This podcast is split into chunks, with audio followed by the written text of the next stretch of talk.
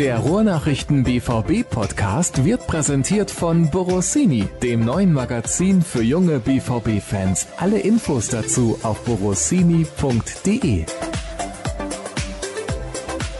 Flo, wir haben keine Kosten gescheut. Mühe nicht, weil das würde bedeuten, wir würden irgendwas tun aus, weiß ich nicht, aus Eigenantrieb oder sowas. Aber Kosten haben wir auf uns genommen, damit wir heute zwei Gäste begrüßen dürfen.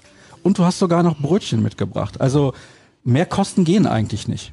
Ja, zumindest wenn Ingo Preuß sich die Ehre gibt bei uns, dann scheuen wir wirklich keine Kosten und Mühen. Also die obligatorischen Bettbötchen sind da und auch aus den Erfahrungen der vergangenen zwei Wochen, wo das ja technisch nicht so gut geklappt hat, mhm. haben wir in neue Technik investiert. Ich hoffe, das hört man jetzt auch. Man hört Ingo schon atmen zum Beispiel. Dabei ist er topfit, hat er gesagt. Ja, bin ich auch. Aber das liegt an den Mettbrötchen, die ich gerade in Windeseile Inhaliert. genossen habe. Inhaliert, ja, ja genau. Ja, das sagt man schon eher, dass ich, ja, ich es sehr schnell inhalieren So passt. schlimm war es jetzt nicht. Na, komm, es geht schon. Ist das so deine Leibspeise?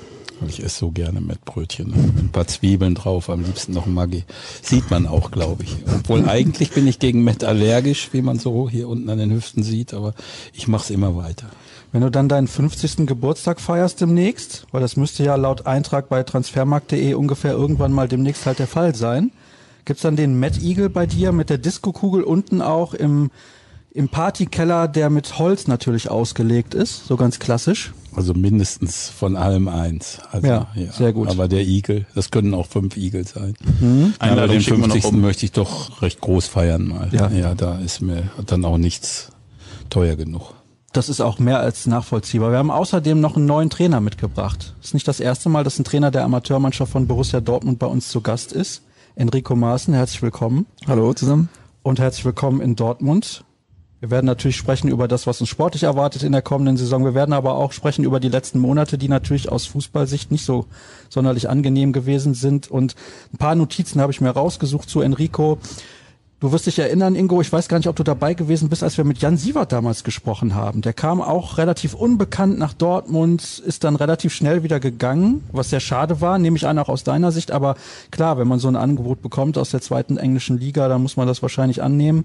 Erste Und englische erste, Liga. Ja, zu dem Zeitpunkt natürlich dann erste, ja, ist korrekt. Nach dem Aufstieg mit David Ja, Wagner. aber so ganz kurz war es dann doch nicht. Anderthalb Jahre hat es gedauert, immerhin. Ja. Aber Enrico, du planst länger hier zu bleiben als anderthalb Jahre. Ja, zumindest habe ich mal zwei Jahre unterschrieben. Ja. Und wer weiß, wie lange das dann darüber hinaus auch geht. Für diejenigen, die nicht wissen, wo du herkommst, du kommst jetzt aktuell vom SV Rödinghausen, Spitzenmannschaft in der Regionalliga West und hast gesagt, ja, Gut, die Ambitionen dort halten sich in Grenzen. Das ist vielleicht auch nachvollziehbar. Es ist halt keine Großstadt und dann sind die Mittel einigermaßen begrenzt. Aber du wolltest mehr. Du möchtest gerne zum Beispiel in die dritte Liga aufsteigen. Also das ist auch ein Grund, warum du zum BVB gekommen bist. Ja, zumindest mal hatten wir da zwei sehr erfolgreiche Jahre und nachdem wir dann in diesem Jahr jetzt Meister geworden sind und wir ja nicht die Lizenz beantragt haben, hat man sich natürlich schon die Frage gestellt, okay, was kannst du jetzt darüber hinaus in diesem Club noch erreichen? Und dementsprechend hat man ja auch die große Fluktuation dort gesehen, dass viele dann einfach auch einen anderen Weg eingeschlagen haben. Und für mich stand dann nach reichlicher Überlegung auch fest, was Neues machen zu wollen. Und dann gab es die Möglichkeit, zum BVB zu kommen. Und ich bin sehr froh, dass ich jetzt hier bin. Nervt dich das als Trainer, wenn du selber ambitioniert bist und Ehrgeiz hast und der Verein sagt, ja, bis hierhin, aber mehr geht leider nicht? Naja, also ich denke, dass man diese Entscheidung, das habe ich ja in dem einen oder anderen Interview auch gesagt, auch nachvollziehen kann, respektieren kann. Es ging eben dann um die, hauptsächlich um die Stadionkapazität. Wir haben dort um die 1000 Zuschauer in jedem Spiel gehabt und du brauchst 10 in der dritten Liga und dann stellt sich die Frage nach der Sinnhaftigkeit und wenn der Verein dann sagt, okay, wir sind nicht bereit, diesen Weg mitzugehen, dann muss man das akzeptieren und gleichzeitig hat ja der Verein dann auch jedem Spieler und auch mir die Möglichkeit gegeben, sich sportlich zu verändern, denn ich hatte eigentlich noch ein Jahr Vertrag dort. Und deshalb denke ich, war das dann von beiden Seiten oder für beide Seiten so okay. Sportlich waren es zwei tolle Jahre mit den DFB-Pokalspielen, mit dem Landespokal und dann eben jetzt zum Schluss mit der Meisterschaft. Und ja, es war eine schöne Zeit und jetzt freue ich mich auf das, was kommt. Ingo, du hast einen Meistertrainer verpflichtet. Das verpflichtet in gewissem Maße natürlich auch, weil die Erwartungen nicht gerade niedrig sind, wenn man einen ambitionierten jungen Trainer nach Dortmund holt, der in der Liga ja auch schon gezeigt hat, was er kann. Er kennt die Spieler in dieser Liga. Das ist wahrscheinlich auch ein riesiger Vorteil, dass er einschätzen kann, wie stark sind die Gegner wirklich, auch wenn das eine Liga ist, in der sehr viele Wechsel immer stattfinden. Ja, das ist richtig. Also ich glaube allerdings auch, dass es nicht nur ausreicht, die Spieler in dieser Regionalliga West zu kennen, sondern dass es für mich persönlich viel wichtiger ist, dass er die Spieler unserer Mannschaft einschätzen kann, die wir haben, die wir hatten, die wir dazugeholt haben. Und das Ganze kann man dann kombinieren zu einem relativ erfolgreichen System. Das ist für mich das Wichtigste gewesen. Ob er jetzt alle Spieler da von Wegberg Beek oder von Strahlen kennt, das ist auch schön, aber für mich ist das erstmal wichtiger. Und das hat es dann in der Zusammenarbeit vor allen Dingen jetzt auch in den ersten Wochen für mich schon gezeigt. Ich da in den letzten Jahren recht häufig da so ein Einzelkämpfer war, ist das mittlerweile so dass ich das gerne mit Enno bespreche. Er Ideen hat, ich auch meine Ideen. Ich habe ja manchmal Scheuklappen auf, was die Qualität von Spielern angeht. Und da ist es schon ganz hilfreich. Und das ja, macht sich hoffentlich positiv bemerkbar. Flo, ich weiß gar nicht, kannst du dich noch an Spieler erinnern, der zuletzt mal länger als fünf Jahre bei den Amateuren gewesen ist? Du hast doch da eigentlich den Überblick. Eigentlich schon, aber also länger als fünf Jahre? Fällt mir nur Ingo ein. nee, es gibt, geht, glaube ich, als Spieler Jan, nicht mehr Jan, ganz durch. Jan Pascal Reckert ist als ja. Torwart jetzt mittlerweile fünf Jahre bei uns. Aber ist natürlich auch so ein bisschen unterhalb des Radars, weil er jetzt nicht so oft spielt. Ne? Ja, aber wir haben mit ihm ja auch einiges vor im Verein, noch auch nach seiner Karriere als Fußballer und von daher passt das schon alles. Aber ansonsten haben wir das sehr selten. Weil es geht auch durch die U23-Regel eher nicht. Aber dieses Jahr muss man, glaube ich, nochmal sagen, noch mehr Wechsel als in den vergangenen Jahren. Ne? Also es sind ja schon so 15. Naja, es sind 14 neue, wenn ich ja. das richtig gesehen habe. 15 neue, wenn man Luca Umbehaum noch dazu rechnet. Ja, das hat sich eigentlich im Januar, Februar nicht angedeutet.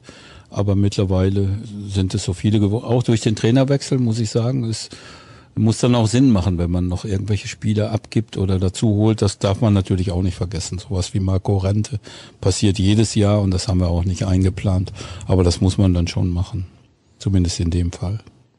Ist das für dich als Trainer dann egal, wenn du zu einem neuen Verein kommst, ob dann der Verein selber fünf neue Spieler hat oder 15? Es macht ja schon einen Unterschied, wie eingespielt auch die Mannschaft dann ist. Ja, es macht immer Sinn, natürlich irgendwie eine Mannschaft vorzufinden, worauf man aufbauen kann, wenn es da schon einen gefestigten Kern gibt. Aber mir war einfach auch bewusst, dass es gerade in einer U23 sehr häufig so ist, dass der Umbruch dann noch etwas größer ist, also zumindest größer als in den Vereinen, wo ich vorher tätig war. Und ja, von daher sind es jetzt viele neue Jungs geworden. Aber am Ende des Tages habe ich ja auch direkt zu Beginn gesagt, geht es jetzt erstmal darum, oder ging es darum, in der Vorbereitung, die ist ja jetzt fast abgeschlossen, eine Mannschaft zu werden, sich zu finden, sowohl sportlich als auch menschlich. Und ich glaube, das ist uns gut gelungen. Und ich weiß nicht, ob das jetzt ein Vorteil oder Nachteil ist, wenn dann viele neue dazukommen. Aber insgesamt haben wir auch darauf geachtet, neben der fußballischen Qualität, dass wir auch menschliche Qualität dazu holen. Und ich glaube, das ist uns gemeinsam sehr gut gelungen. Und deshalb glaube ich, dass wir eine, eine sehr gute Truppe zusammengestellt haben. Wie schwer war das in Anbetracht der Corona-Situation, manche Spieler nochmal vielleicht irgendwie beobachten zu können? Oder war das dann alles im Prinzip euer Wissen von der vergangenen Saison oder dem Jahr davor? Weil A-Jugend und B-Jugend-Bundesliga wurde abgebrochen, wo gerade in der A-Jugend natürlich dann, weil sie vom Alter her näher dran sind, ist ja logisch, machen dann den Schritt in den Seniorenbereich, vielleicht der ein oder andere Kandidat gewesen wäre, den ihr aber dann gar nicht mehr beobachten konntet, genauso wie ein Spieler aus der Regionalliga, in der dritten Liga wurde ja dann zum Glück für euch noch gespielt, aber ich habe jetzt gerade nicht auf dem Schirm, ob ihr Drittligaspieler groß verpflichtet habt. Ja, das ist schon richtig. Wir konnten Miguel Schmeling noch weiter beobachten. Richmond hat auch noch den einen oder anderen Einsatz für Victoria Köln gehabt. Aber letztendlich stimmt das. Das, was mir normalerweise sehr, sehr wichtig ist, dass ich Spiele live sehen kann, fiel in einigen Fällen aus. Da waren es dann vielleicht noch alte Beobachtungen, die wir hatten, aber insbesondere haben wir uns auf unser Scouting-System verlassen, was der Verein uns auch zur Verfügung stellt und konnten dann da einige Bilder sehen und haben dann eben gemeinsam entschieden, das können wir jetzt machen. Aber in der Regel ist es so, also ich, ich, ich sag mal, ich habe einen Spieler, ich kann den ja ruhig mit Namen nennen, das ist der Weigel, der in Alkmaar gespielt hat. Da habe ich persönlich nur Videos gesehen. Ja, und das allerdings dann in Deutschland zweite Liga war, mit 18 oder 19 Jahren hat er da gespielt. Und in Alkmaar war es dann eben auch mindestens die zweite holländische Liga. gut, dann kann man den Mut schon mal aufbringen und so eine Verpflichtung tätigen. Aber für mich ist wichtig, Live-Beobachtungen zu machen, weil ich sage das immer wieder, die Bilder, das ist alles hilfreich und in Ordnung, aber du siehst Zusammenschnitte von Spielen, du weißt nicht unbedingt, wie ist die Atmosphäre da im, im Stadion, ist es gerade brisant, ist es, ist es ganz schwierig mit den Zuschauern und sowas, das kriegst du da alles nicht mit und da lernst du den Spieler nicht so richtig kennen. Du kannst seine Bewegungen, seine Fertigkeiten erkennen, aber alles, was noch dazugehört von der menschlichen Seite, das nicht. Das war in diesem Jahr, Corona-Jahr, schwierig, aber das wird auf Dauer auch nicht so bleiben. Umso wichtiger ist dann, glaube ich, sind dann auch die Gespräche, die du dann mit den Jungs führst, wenn du sie vielleicht nur per Videostudium und durch den einen oder anderen Scouting-Bericht beobachten lassen hast oder selbst beobachtet hast. Und ja, deshalb war es eben, glaube ich, wichtig, eben dann auch diese, diese Gespräche auch noch intensiver zu führen als unter normalen Bedingungen. Hast du das dann häufig irgendwie über FaceTime, Skype oder Zoom gemacht oder bist du dann teilweise auch wirklich zu den Spielern hingefahren und hast gesagt, komm, setzen wir uns mal ein, zwei Stunden zusammen, weil gerade in der aktuellen Lage möchte ich dich ein bisschen näher kennenlernen, damit ich weiß, mit welchem Typ Charakter ich es auch zu tun bekomme. Ja, sowohl als auch. Also ich denke, dass wir natürlich viele Telefonate geführt haben, auch lange Telefonate geführt haben und dass wir uns dann natürlich unter den möglichen Rahmenbedingungen zusammengesetzt haben und dann natürlich die Gespräche geführt haben, aber das war, war sehr wichtig, eben nicht nur das Videostudium an sich zu machen. Das sind jetzt auch zwei oder drei Spieler, bei denen es so war, wo wir dann eben nicht so intensiv Bilder hatten, die präsent waren, wo wir dann eben gerade so kurzzeitig im, im, im Stadion mal irgendwo waren und die Jungs gesehen haben, sondern es war eher so ein Philipp Harlas, den wir dann auch geholt haben aus Nürnberg, wo wir viel auch per Video gemacht haben und den ich schon auch live gesehen habe, aber es ist dann eben auch schon eine Weile her gewesen und deswegen waren dann eben diese Scouting-Berichte sehr, sehr wichtig, dass wir da was zu den Jungs gefunden haben und dass wir dann eben auch in den persönlichen Gesprächen einfach überzeugt waren, dass das die Jungs sind und die Puzzleteile, die der Mannschaft noch gut tun. Flo, die Vorbereitungsergebnisse, die waren ordentlich. Ja, ich glaube fünf Spieler, vier Siege, ein Unentschieden. Ja, herausgestochen ist natürlich dieses 9 zu 1 gegen Wolfsburg. Ist in der Vorbereitung natürlich schon häufiger, dass solche Ergebnisse dann fünf, sechs Tore fallen, aber 9 zu 1 lässt natürlich dann schon aufhorchen. Und jetzt die Generalprobe gegen Viktoria Köln, glaube ich, auch ein ganz ordentlicher Drittligist. 0-0, wobei ich jetzt diese Spiele nicht gesehen habe, ich habe nur die ersten beiden gesehen. Aber ja, also wie Enrico gesagt hat, lässt sich gut an. Was das dann wert ist, ja, das ist ja dann immer so eine Fußballerfloskel, ne? sieht man dann, wenn es losgeht. Bei den Profis ist es jetzt gerade genau andersrum. Die haben jetzt dreimal weniger gut gespielt. Da gibt's ja auch schon wieder eine Diskussion. Aber ja, da zählt's dann wirklich, wenn du, wenn du gegen Duisburg Pokal und gegen Gladbach in der Liga spielst. Und für die U23 bedeutet das Aachen am Samstag. Ja, ich sehe das nicht ganz so. Oh, äh, oh ha, was ja, muss ich einfach sagen. Vorbereitungsspiele, natürlich kannst du dir nichts verkaufen, aber es sind fünf Spiele gewesen, mit dem Herner-Spiel beginnend in der die Mannschaft schon gezeigt hat, was sie zu leisten imstande ist.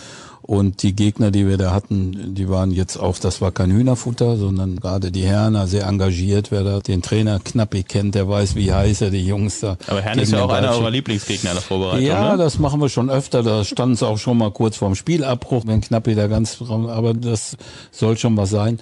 Und letztendlich macht es einfach Spaß zuzusehen, was die Mannschaft zu leisten imstande ist, wenn man das mit dem vergleicht, was ich im Training sehen kann. Was da einstudiert wird, was geübt wird, die Spielformen findest du dann wieder auf dem Spielfeld. Und das war in der Vorbereitung schon deutlich zu sehen. Und das macht mir einfach Spaß, dann zuzugucken. Ich muss mich nicht ärgern über irgendwelche Siege oder Niederlagen oder jetzt das Unentschieden in Köln. Das hätte auch 4-1 für uns ausgehen können oder 2-2, je nachdem, wie das, wie das läuft. Aber wir hatten eine Großzahl an Tormöglichkeiten und, und das genießt man dann einfach. Und deswegen war diese Vorbereitung für mich einfach, weil du gerade auf die alte Saison angesprochen hast, war das einfach schon mal ein Riesen. Ja, jetzt sagen wir mal so, die alte Saison war ja jetzt auch nicht das Gelbe vom Ei. Also da wirst Eben. du alles andere als zufrieden mit gewesen sein. Ja. Also ich musste gerne ein bisschen länger was dazu sagen, weil ich habe den Eindruck, du möchtest am liebsten gar nicht mehr drüber sprechen. Ja, ich habe das auch schon mal gesagt, dass ich in meiner relativ kurzen oder kürzesten Antrittsrede zu Beginn einer Saison mich hoch konzentriert habe und es vermieden habe, auch nur ein einziges Wort über die Saison 1920 zu verlieren, weil wir wollen hier jetzt einen Neustart wagen Und ich denke, dass man da dann auch nicht nachkarten muss, weil die Begründung für die schlechten Ergebnisse sind vielschichtig. Und so ein kleines bisschen kriegt Enno das jetzt auch schon mit, was es für Unwägbarkeiten gibt, was der Plan mit einer Mannschaft fürs kommende Wochenende was das angeht. Diese Planung hat mich ein bisschen verzettelt jetzt, aber ihr wisst, was ich meine. Und da gibt es eben eine Menge Dinge, die man berücksichtigen muss. Und dann sind oft die Trainingsinhalte auch Makulatur fürs Wochenende. Ja, im Prinzip kam der Bruch ja, wie du vorhin schon gesagt hattest, mit dem Sievert-Abgang, der damals wirklich dann von heute auf morgen war, was man sicherlich dann so akzeptieren muss als Borussia Dortmund, aber dann äh, mit dem halben Jahr Terzic und dann Tulberg, diese anderthalb Jahre, finde ich, waren jetzt ja sehr durchwachsen. Ne? Obwohl, wie gesagt, wir saßen, glaube ich, vor einem Jahr zwei Etagen höher und da war die die Euphorie von Ingo ähnlich groß. Also ne, ja. der Kader war auch damals absolut, gerade die Offensive mit, mit Tigges, Boyamba und Führig. Also das sucht, glaube ich, so seinesgleichen in der Regionalliga. In der Tat, also da bleibe ich auch bei. Ja. Das sind für die Regionalliga außergewöhnliche Spieler und die würden jede andere Mannschaft auch verstärken. Und die Vorbereitungsspiele waren tatsächlich so. Vom Ergebnis her, von der kämpferischen Seite her, auch vom Spielglück her, dass man eine Menge erwarten konnte.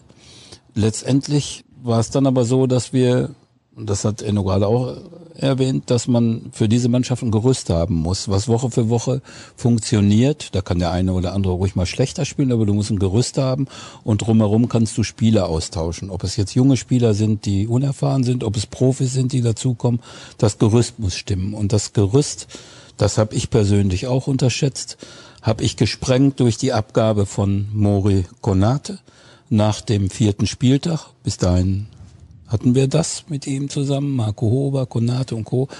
Die haben das solide gemacht und dann haben wir den abgegeben und dann fehlte einfach was. Dann war das Gerüst nicht mehr so, wie es sein muss und ging dann schon einiges durcheinander und dadurch ist das auch entstanden. Also da kann ich sagen, war es für Mori toll, aber für unsere Mannschaft selbst und es geht jetzt nicht um den Spieler alleine, ja, diese, aber, aber das gesamte Gerüst war nicht mehr vorhanden. Und für Moritz Toll, für uns war es nicht gut. Und das würde ich in der Form auch so nicht wieder machen. So einen wichtigen Spieler dann gehen lassen. Ja. Weiß ich nicht genau. Weiß Wobei ihr natürlich immer in der über diese Problematik habt mit solchen Abgängen. Ne? Rente jetzt, Kilian, Pieper, das passiert ja immer wieder zwangsläufig. Ja, Pieper auch während der Saison, Sören Diekmann während der Saison. Das sind dann Abgänge, die wir dann in der Winterpause waren, mal einmal drei weg. Ja, die muss man dann verkraften können, aber dann kommen eben jüngere Spieler nach, die vorher, die vorher nicht so die Rolle spielten. Aber das mache ich oder machen wir als Verein dann auch eher, wenn die Tabelle so aussieht, dass man recht wenig Chancen hat, um da oben anzugreifen. Ansonsten muss man die Spieler auch nicht unbedingt abgeben. Aber ich merke schon, ich rede zu viel. Nein, alles gut. Ich wollte gerade sagen, Ingo hat die Sendung schon längst übernommen. Aber was er gerade angesprochen hat, dieses Gerüst ist natürlich für einen Trainer unglaublich wichtig. Hast du dein Gerüst jetzt schon für die kommende Saison und Vielleicht magst du uns auch mal zwei, drei Spieler nennen, die dieses Gerüst bilden, wo sich alle anderen ja auch dran orientieren. Er hat Konate gerade angesprochen und hat gesagt, es ist nicht nur dieser eine Spieler, aber das ist halt diese Achse. Man spricht ja dann auch vom Torhüter, dann vielleicht einem zentralen Abwehrspieler, einem Mittelfeldspieler und einem Stürmer, den du als Achse hast. Und wenn einer aus dieser Achse wegbricht, dann, ja, dann bricht das Gerüst ein bisschen zusammen. Hast du dieses Gerüst schon? Ja, wir haben uns ja im Vorfeld auch viele Gedanken gemacht, wie können wir diese hohe Fluktuation, die wir ja dann immer wieder haben werden, auch über ja vielleicht zwei oder drei Jahre immer wieder gut auffangen. Und ich glaube, dafür braucht es einfach richtig gute Führungsspieler. Und deswegen haben wir den Niklas Dahms verpflichtet, der einfach die Erfahrung mitbringt, auch von noch höherklassigem Fußball, der menschlich einfach so drauf ist, dass er den Jungs einfach mal eine Ansage macht, was sehr, sehr wichtig ist, aber sie auch in den Arm nehmen kann. Also ist ein sehr intelligenter Junge. Wir haben mit Franz Pfanne jemanden mitgebracht, oder den habe ich mitgebracht aus Rödinghausen, der gerade auf dem Platz ja sehr wertvoll ist, weil er sich in jeden Zweikampf wirft, weil er 12, 13 Kilometer läuft. Und das ist für so eine junge Mannschaft sehr, sehr wertvoll, so einen Spieler auf dem Platz zu haben, woran sie sich auch hochziehen können. Und dann haben wir vorne mit dem Steffen Tigges einen außergewöhnlichen Stürmer für diese Liga, wo es jetzt in der nächsten Saison darum geht, ihn auch persönlich noch weiterzuentwickeln. Er wird der Kapitän dieser Mannschaft sein. Und ja, dann glaube ich, da haben wir da drei Spieler in der Achse, die diese Mannschaft im nächsten Jahr führen soll. Hast du das selber bestimmt, dass er der Kapitän ist oder hast du wählen lassen? Und wenn du es bestimmt hast, warum hast du ihn ausgewählt? Ich habe es bestimmt, gemeinsam mit dem Trainerteam, weil ich einfach glaube, dass Steffen natürlich das schon gezeigt hat, dass er ein herausragender Fußballer ist, dass er alles mitbringt, um noch höherklassiger zu spielen. Ich ihn aber auch schon eine Weile verfolge und ich glaube, dass er gerade im persönlichen Bereich, dass es immer mal so Phasen gab, wo er dann nicht so kontinuierlich getroffen hat und ich möchte einfach, dass er als Persönlichkeit wächst in diesem Jahr, dass er noch mehr die Ellbogen auch rausfährt, dass er, dass er auch seine Mitspieler coacht, nicht nur auf sich selbst schaut und ich glaube einfach, dass wenn er den nächsten Step in der, so in der Persönlichkeitsentwicklung geht, dann dann wird es auch in der Etage, wo er jetzt Fußball spielt, auch nochmal nach oben gehen. Flo, du wirst dich dran erinnern, vor einigen Jahren hat das mit, wir machen mal einen Spieler zum Kapitän bei Borussia Dortmund nicht so gut funktioniert. Da wurde es Marcel Schmelzer. Er hat das zwar für sich ordentlich gemacht, aber er stand natürlich dann wahrscheinlich mehr im Rampenlicht, als das zu seinem Charakter passt. Ist ja immer dann so die Frage, ne, ob das dann für diesen Spieler genauso richtig ist. Jetzt hat Enrico das gerade so beschrieben, warum das auf Tigges passt. Wie schätzt du das ein? Ja, bei Marcel Schmelzer kam ja, glaube ich, damals noch diese, das war, glaube ich, unter Bosch auch, ne? Ja, und dann stand er da irgendwie ab dem fünften Spieltag und hat jede Woche das Gleiche erzählt, weil er dann auch irgendwann selbst gesagt hat, ich stehe jede Woche und erzähle immer das Gleiche. Ja, aber wie gesagt, ich muss zu unserer Ehrenrettung nochmal sagen, dass ich da nochmal kurz einhacke, dass wir jetzt außer diesen beiden Spielen vom Training haben wir jetzt nichts gesehen, weil aufgrund der Lage das nicht möglich ist. Ne? Trainingsgelände ist ja im Prinzip dann für uns Sperrgebiet. Da haben wir die vergangenen Jahre ja dann uns doch schon mal die eine oder andere Einheit angeschaut. Ja, aber Steffen Tigges, denke ich, auch prädestiniert als Spieler. War ja auch schon U21-Nationalspieler? U20, Ingo? Nee, Nationalspieler war er nicht. Aber nicht? Da vertue ich hat mich immerhin mit Osnabrück den Aufstieg geschafft in die zweite Liga. Aber ist nicht Liga. irgendein U-Nationalspieler? Vertue ich nee, mich da jetzt so? Ich hab's nicht im Kopf. Also das kann Gucken sein, dass es in der Jugend dann passiert ist, ja. aber ich hab's nicht im Kopf, das, das muss ich sagen. Ja, aber also der Transfer damals war ja schon, wo man jetzt gesagt hat, wow. Mhm. Ja, das war außergewöhnlich, dass uns das genau. gelungen ist. Viele sagen immer, wir machen das mit Geld, das kann ich aber nicht bestätigen. Da hätte er andere Möglichkeiten gehabt. Aber er wollte diesen Schritt eben machen. In diesem Jahr ist er zu uns gekommen und, und hatte auch Optionen für deutlich höherklassigeres. Und da mussten wir ihn schon davon überzeugen, dass er sich auch bei uns nochmal in einem Jahr verbessern kann, um dann zu bleiben. War nicht so ganz einfach, zumal Marco Rente dann gehen durfte als Beispiel. Aber wie gesagt, wir sind auch kein Selbstbedienungsladen bei uns und wir wollten dann mit ihm in die Saison gehen und ich hoffe, dass das der richtige Schritt auch am Ende ist. Außerdem ist es so, dass die Jungs gerne ihre Verträge unterschreiben und irgendwann muss man auch mal sagen, haben die ihre Gültigkeit. Naja, aber man muss ja auch sehen, von den drei aufgezählten sind jetzt Boyamba und Führig ja weg. Ja. Äh, nur noch Tickets da im Prinzip. Ja. Also ihr müsst ja dann auch so eine gewisse Planungssicherheit haben. Ne? Ja, ich wäre schon froh, wenn Joseph noch da wäre, der im letzten Jahr Kapitän war. Gerade wenn ich jetzt darüber nachdenke, dass Moritz Boschinski verletzt ist, da wäre es schon nicht schlecht, wenn man so eine Alternative hätte.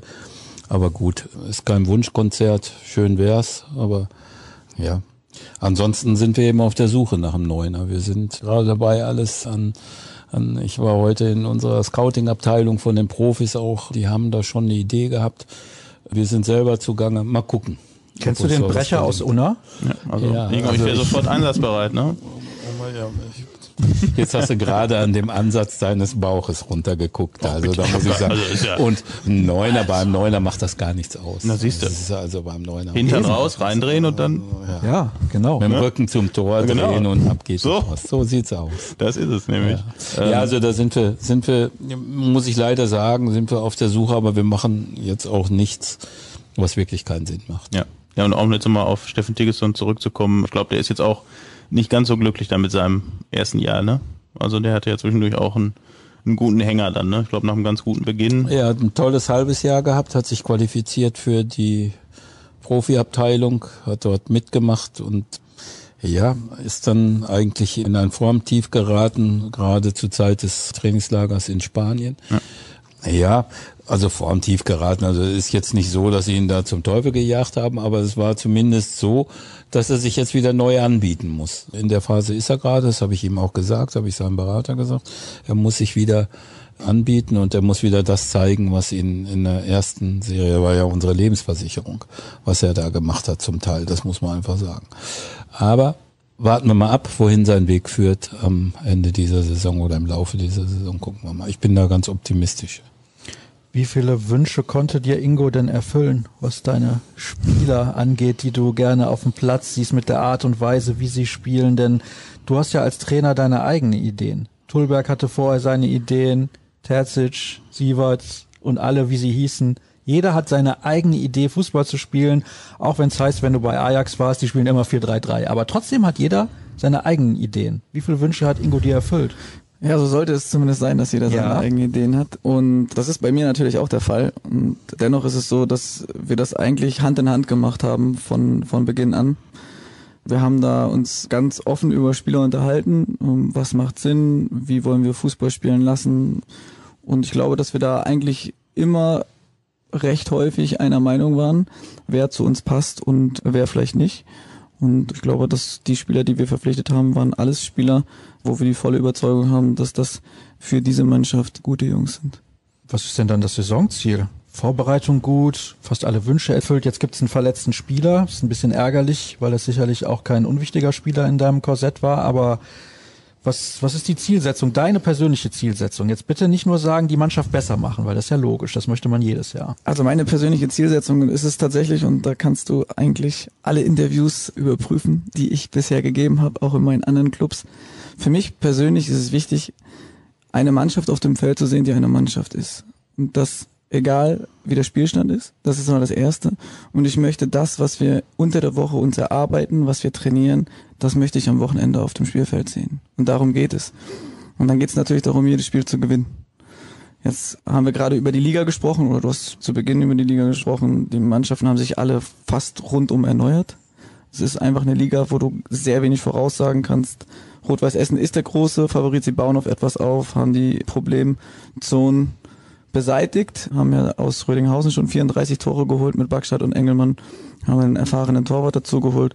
Und dahinter gibt's dann trotzdem fünf, sechs Mannschaften, glaube ich, in diesem Jahr, die lange auch oben dabei sein können. Und da wollen wir natürlich auch gerne dabei sein, aber dennoch ist es so, dann eine genaue Platzierung herauszugeben, ist sehr, sehr schwierig. Ich glaube, dass wir eine, dass wir eine tolle Mannschaft zusammengestellt haben, die ein großes Entwicklungspotenzial mitbringt, die flexibel ist. Wir haben versucht, auch die jeweiligen Positionen unterschiedlich mit unterschiedlichen Typen zu besetzen. Und ja, wir wollen versuchen, jedes Spiel zu gewinnen. Das ist klar. Und wollen eben die Trainingsinhalte, die wir uns unter der Woche und jetzt auch schon in der ganzen Vorbereitung erarbeitet haben, immer wieder auch am Wochenende auf dem Spielfeld sehen. Und das ist wichtig. Und darüber hinaus wird dann auch jeder Spieler logischerweise besser. Du hast zu Beginn deiner Antwort sehr betont, dass du eine Mannschaft auf dem Platz sehen willst, die wirklich eine Mannschaft ist. Kannst du dafür auf Qualität verzichten, wenn du die Garantie hast, sie ist jede Woche eine Mannschaft?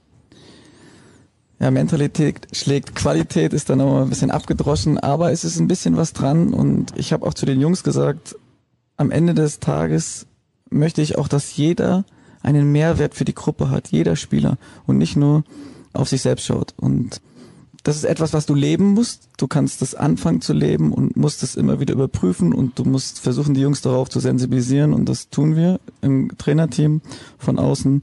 Und ja, das ist, das ist, glaube ich, ein Prozess. Aber ich glaube, dass uns das bis zu diesem Zeitpunkt schon sehr, sehr gut gelungen ist. Was sagst du denn, Flo, zur Konkurrenzsituation in dieser Liga? Ja, ich weiß, du hast natürlich jetzt auch kaum was mitbekommen, aber die Namen sind zumindest ja mal groß. Und Rot-Weiß Essen will seit Jahren aufsteigen. Jetzt hat Enrico gerade gesagt, die haben nochmal ihre Problemzonen beseitigt und viele Tore aus Rödinghausen dazu geholt. Wie ich hörte, soll Rödinghausen letztes Jahr eine ganz gute Truppe gehabt haben mit einem soliden Trainer. Von daher scheint Essen ja auch nochmal besser zu sein. Und weil sie auch mit Macht hoch wollen, ja, dann ist ja der Aufstiegsplatz eigentlich schon weg. Schade für den BVB. Ich muss mich jetzt erst nochmal absichern, Ingo. Erster steigt direkt auf, oder? Der erste steigt direkt Dieses auf. Jahr dann wieder? Es ist ja, ja, der erste Platz ist, der erste Platz ist an Rot-Weiß Essen vergeben, so wie man das auch überall hört und liest.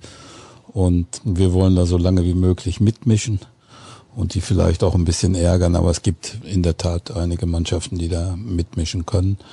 Und eins steht auch fest, es gibt kaum noch Mannschaften in der Liga, die nicht mit NLZ-Spielern versetzt sind, die früher bei den Bundesligisten groß geworden sind. Das, was ich auch schon vor ein, zwei Jahren gesagt habe, du kannst mittlerweile schon in der Oberliga nachschauen und findest ganz viele von den Spielern, die in der Junioren-Bundesliga gespielt haben. Und von daher gibt es überhaupt gar keinen, da mag es den einen oder anderen Club geben, der da noch Halbprofis hat, aber in der Regel sind die Vereine, die da was erreichen wollen, nur mit Vollprofis unterwegs. Das muss man einfach sagen. Und aus meiner Seite ist insbesondere Fortuna Köln dazu beachten. Ich habe so als meinen Geheimtipp SV Strahlen.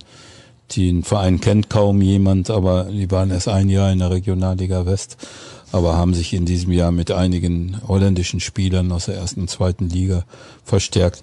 Also da ist auch jemand, der ein bisschen Plan von dem Sport hat und ich denke, dass die auch eine gute Rolle spielen werden von Rot-Weiß Oberhausen und sowas. Die machen alle auf Understatement. Jeder schiebt Essen die Favoritenrolle dahin. Wie Ingo äh, Preuß vom BVB. ich schiebe, ja, ich, was soll ich sagen? Die Experten sagen Rot-Weiß Essen. Soll ich jetzt sagen, nee, SV Strahlen wird Meister? Ich sag das auch, da kann ich nichts verkehrt machen und werde alles dafür tun, dass es nicht werden. Also, äh, und, um uns dann daran vorbeizuschieben. Ich muss auch sagen, ich würde mich freuen insgesamt, weil das ist ein Riesenverein Essen, ja, und die haben Potenzial, die haben in der Regionalliga einen Schnitt von über 10.000 da ist einfach geil, wenn man da, wenn man dabei ist. Es ist eine Riesenstadt. Aber die sind in den letzten zehn Jahren ein einziges Mal vor uns gewesen und das in einer abgebrochenen Saison. Und ansonsten waren die immer deutlich hinter uns. Von daher sollten wir das auch eigentlich mal wieder in die richtige Richtung lenken und vor ihnen sein. Aber Top-Favorit Rot-Weiß Essen. Boah, ja, ich denke ich. ans Eröffnungsspiel vergangene Saison. Oh ja, da habe ich auch gerade dran gedacht. Also das, das war schon geil, oder? Ich meine, gut, das Ergebnis nicht und Mike Tulberg ist dann auch einmal dezent ausgerastet kurz am Spiel, aber hat sich dann wieder gefangen. Also gerade die Spiele gegen Essen, ich mische mich schon wieder ein, das war ein unberechtigter Elfmeter in der 92. Minute ohne Vereinsbrille und im Rückspiel verlieren wir in der 89. Minute 1-0 und ich habe nichts gesehen, aber die Essener haben uns einen Tag später angerufen nach Videostudium. Ein klares Abseitstor. Also haben die zwei Siege an Land gezogen, wo sie sechs Punkte geholt haben und eigentlich nur zwei verdient. Und das ist dann schon in der Tabelle ein ganz schönes Pfund, wenn man die abzieht. Ich wollte dir nur wegen der Atmosphäre zu Dankeschön. Ich weiß nicht, also da waren 20.000 ja, oder ja, was, ne? da, das war auch ein, ein lauer Sommerabend, weil ich glaube abends noch locker 30 Grad auf dem Platz. Ja, ja. Also das war ordentlich, das wird ja jetzt im September dann nicht der Fall sein. Am 19. sollten wir uns also den Termin vormerken gegen Rot-Weiß Essen. Unbedingt. Ja. Ich habe noch eine Sache, und da kann der Trainer wahrscheinlich was zu sagen. Die große Unbekannte ist ja auch in dieser Saison noch die Anzahl der Spieler, ne? was ja für alle Mannschaften dann wahrscheinlich eine, eine sehr große Herausforderung wird. Ja, in der Tat, das wird wirklich eine Herausforderung. Ich glaube, wir haben jetzt schon versucht, auch den Vorbereitungsplan so zu gestalten, dass wir tatsächlich zwei sehr belastende Einheiten gefahren haben, immer wieder dann zur Mitte der Woche und zum Wochenende eben dann auch die Testspiele, um eben das schon ein Stück weit auch abzubilden. Aber das wird für alle ein Kraftakt. Wir haben den Riesenvorteil, dass die Mannschaften vor uns spielfrei haben.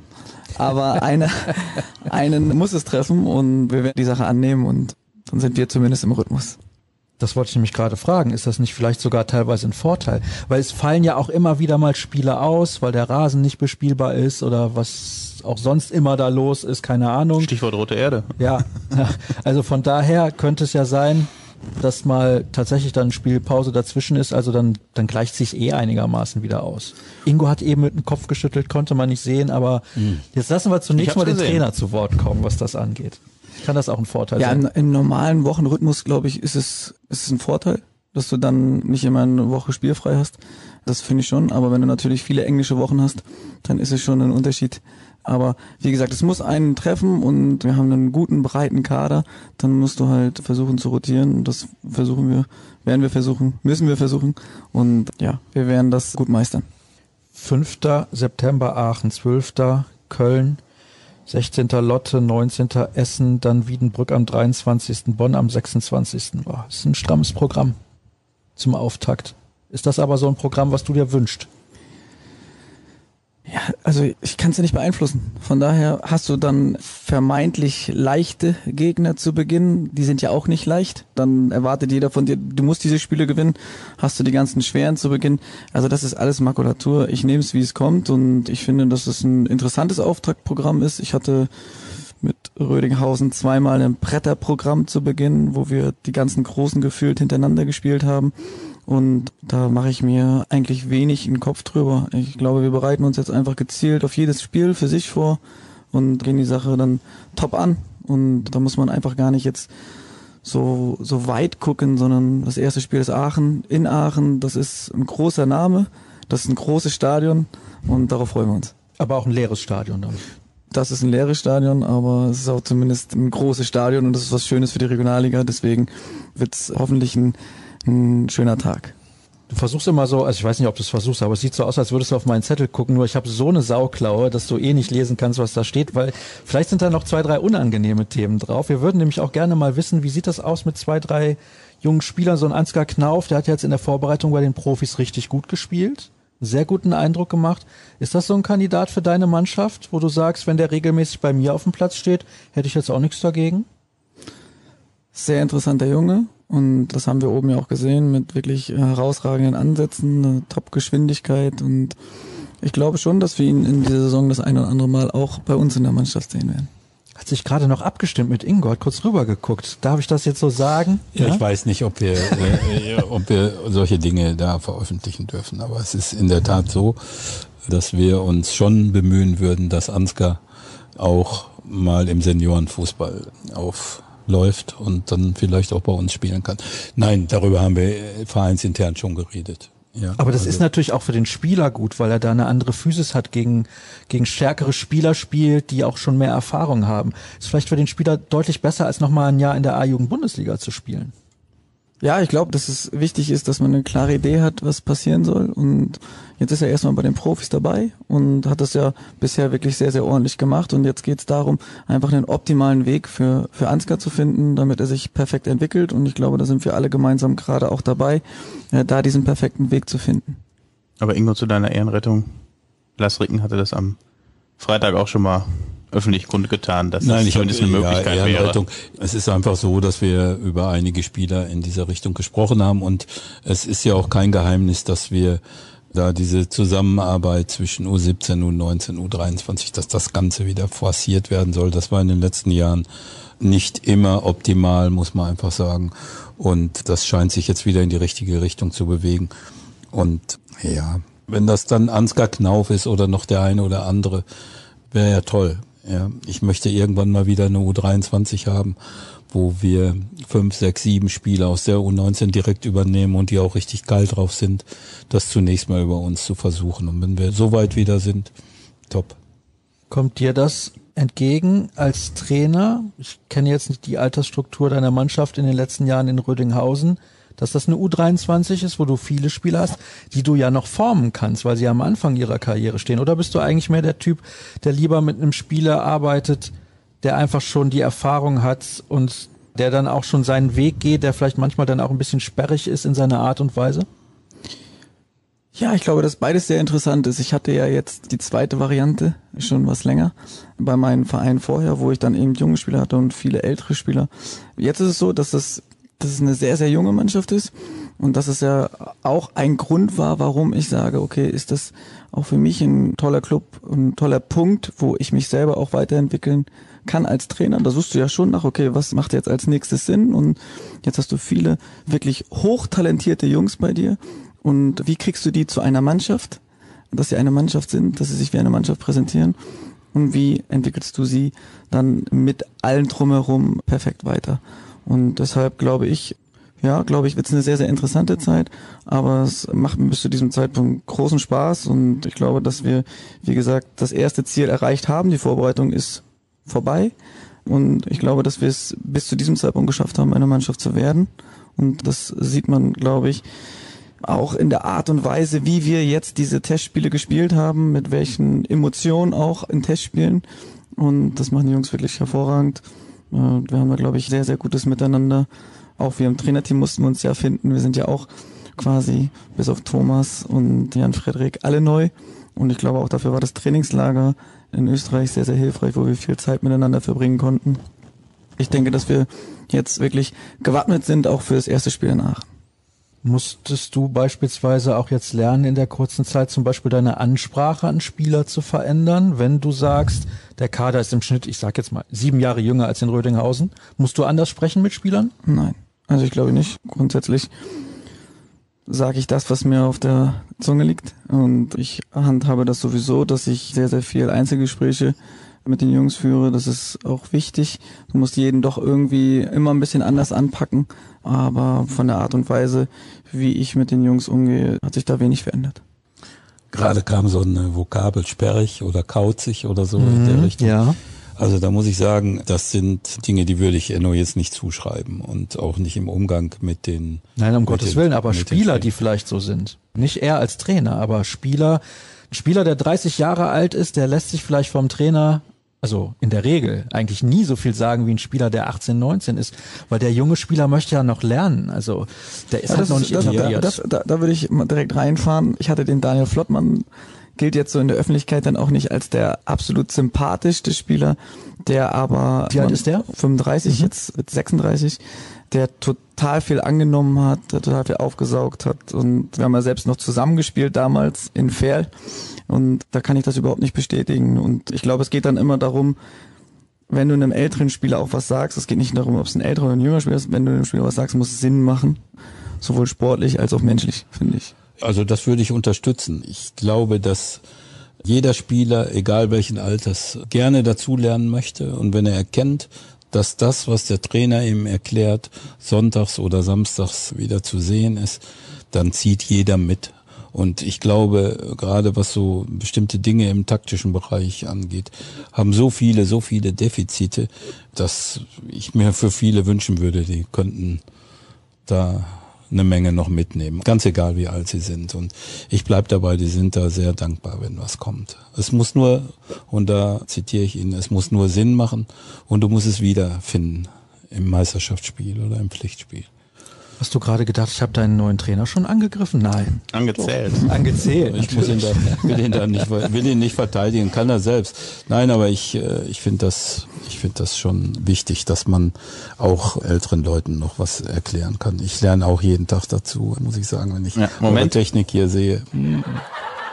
Ah nee, das war der falsche. Das war, ja, ja, der Applaus? siehste, halt. Ja, der Applausknopf, der funktioniert nicht. Das habe ich mir gedacht. Nein, aber zum Abschluss würde ich also gleich, könnte ruhig mal der Applausknopf kommen. Also ich, muss mal gucken, ich glaube, der ist es. der hellgrüne war es. Nein, um der Gottes Willen, das war das lange Intro. Ja, das die Stimmung ein bisschen. Das ist, wenn man neue Technik hat. Ah, natürlich. Ein paar Minuten haben wir ja aber noch, bevor dann der Abschlussapplaus kommt. Du scheinst aber auch richtig Lust zu haben jetzt auf die Saison. Ja, Hab ich, auch. Ich er hat über- mich vorhin über- noch überrascht. In der Kabine hat er mich vorhin noch überrascht und deswegen habe ich Lust auf diese Geschichte.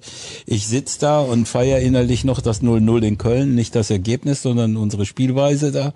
Und dann steht er da vor der Tafel und der Co-Trainer ist auch da. Wir haben heute unseren freien Tag übrigens und der Co-Trainer ist auch da und dann reden sie über Taktik und ich tue so, als hätte ich da am Laptop was zu tun und auf einmal kommt die Frage, Ingo, was hat dir denn nicht gefallen beim Spiel in Köln? Ja, ich war also überhaupt nicht, da habe ich erstmal gesagt, Moment, ich habe hier meine Arbeit, weiß gar nicht, was er will. Aber ja, dann ist mir dann noch irgendwas eingefallen und ja, das macht Spaß dann. Ja, wenn solche Fragen kommen, so ganz aus der hohlen Tasche, so. Finde ich gut. Und für ihn geht es, das ist auch nochmal ein Indikator für Spaß, den ganzen Tag immer um Fußball. Pflanzen noch für seine Frau, das macht er auch, aber insbesondere geht's nur um Fußball.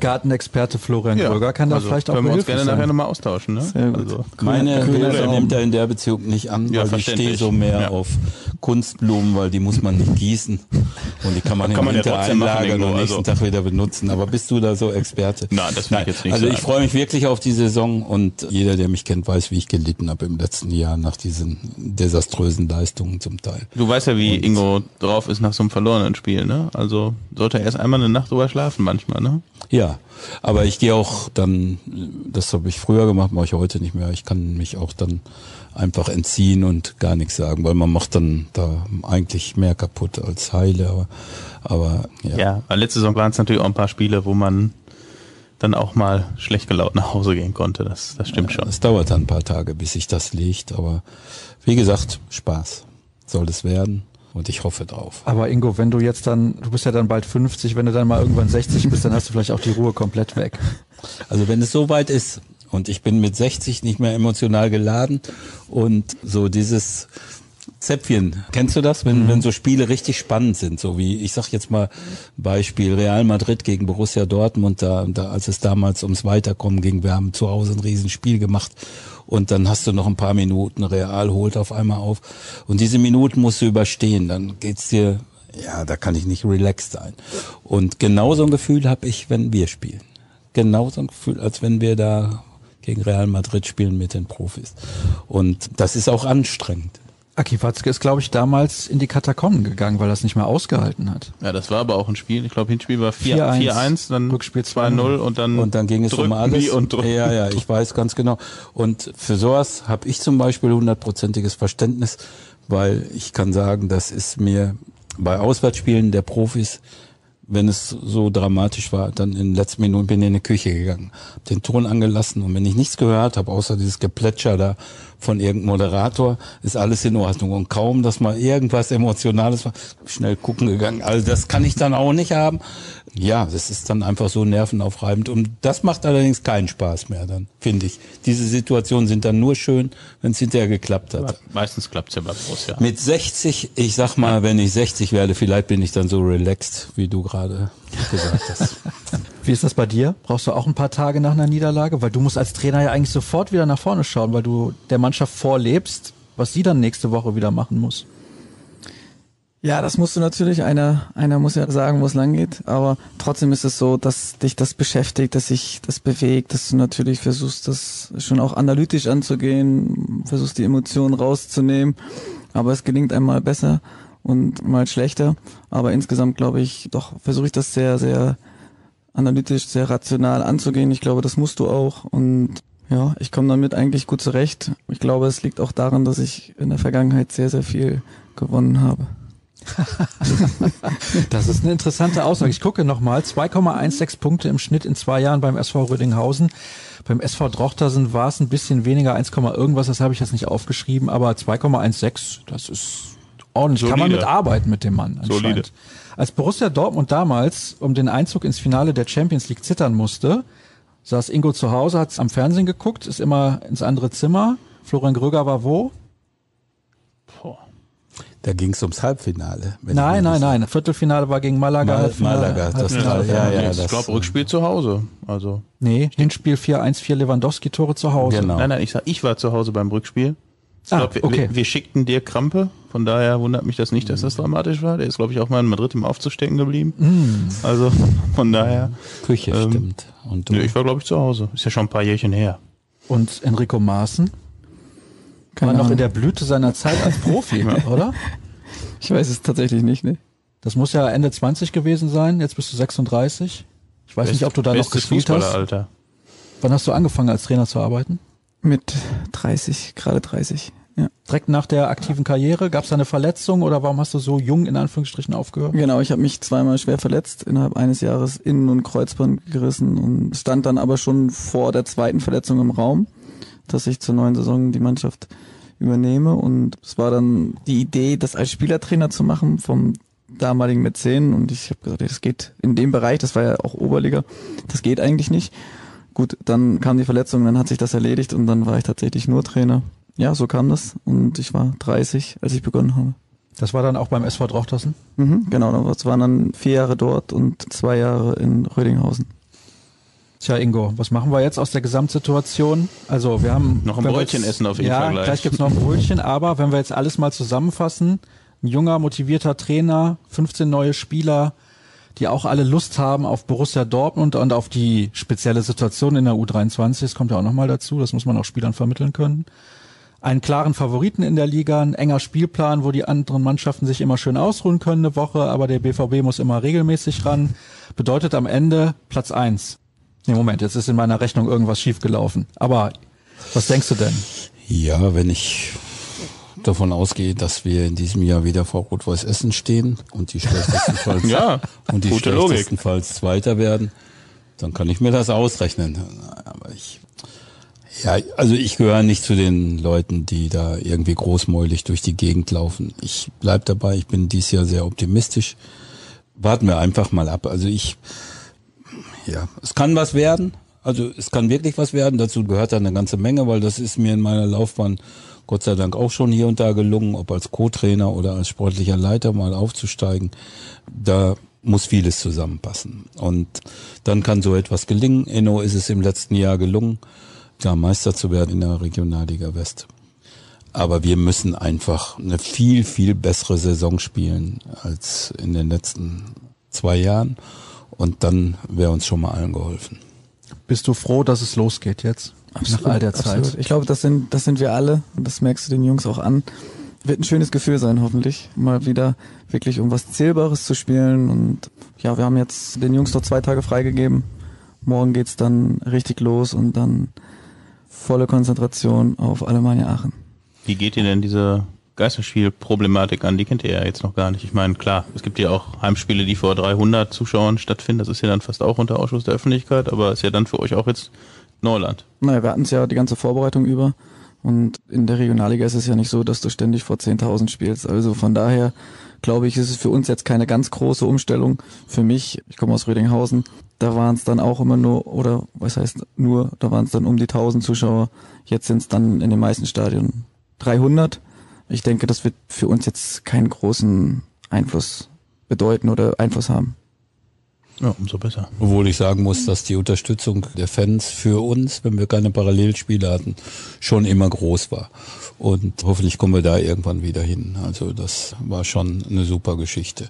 Jetzt werden von diesen Fans auch einige im Stadion sein. Ich hoffe, dass die für eine tolle Stimmung sorgen, selbst wenn es dann nicht mehr drei, vierhundert sind, die da auf der linken Seite der Tribüne sich aufhalten, sondern dann eben vielleicht nur 120. Aber wir haben die eingeplant und ja, ich hoffe, irgendwann sind wir wieder vollzählig. Ja, das hoffen wir alle. Ja, in der Tat. Flo, wo kann man denn die Spiele verfolgen? Gibt es da einen Livestream? Ich habe sowas gelesen, die Vereine wollen das eventuell irgendwie auf die Beine stellen, aber das ist natürlich auch eine Frage des Geldes.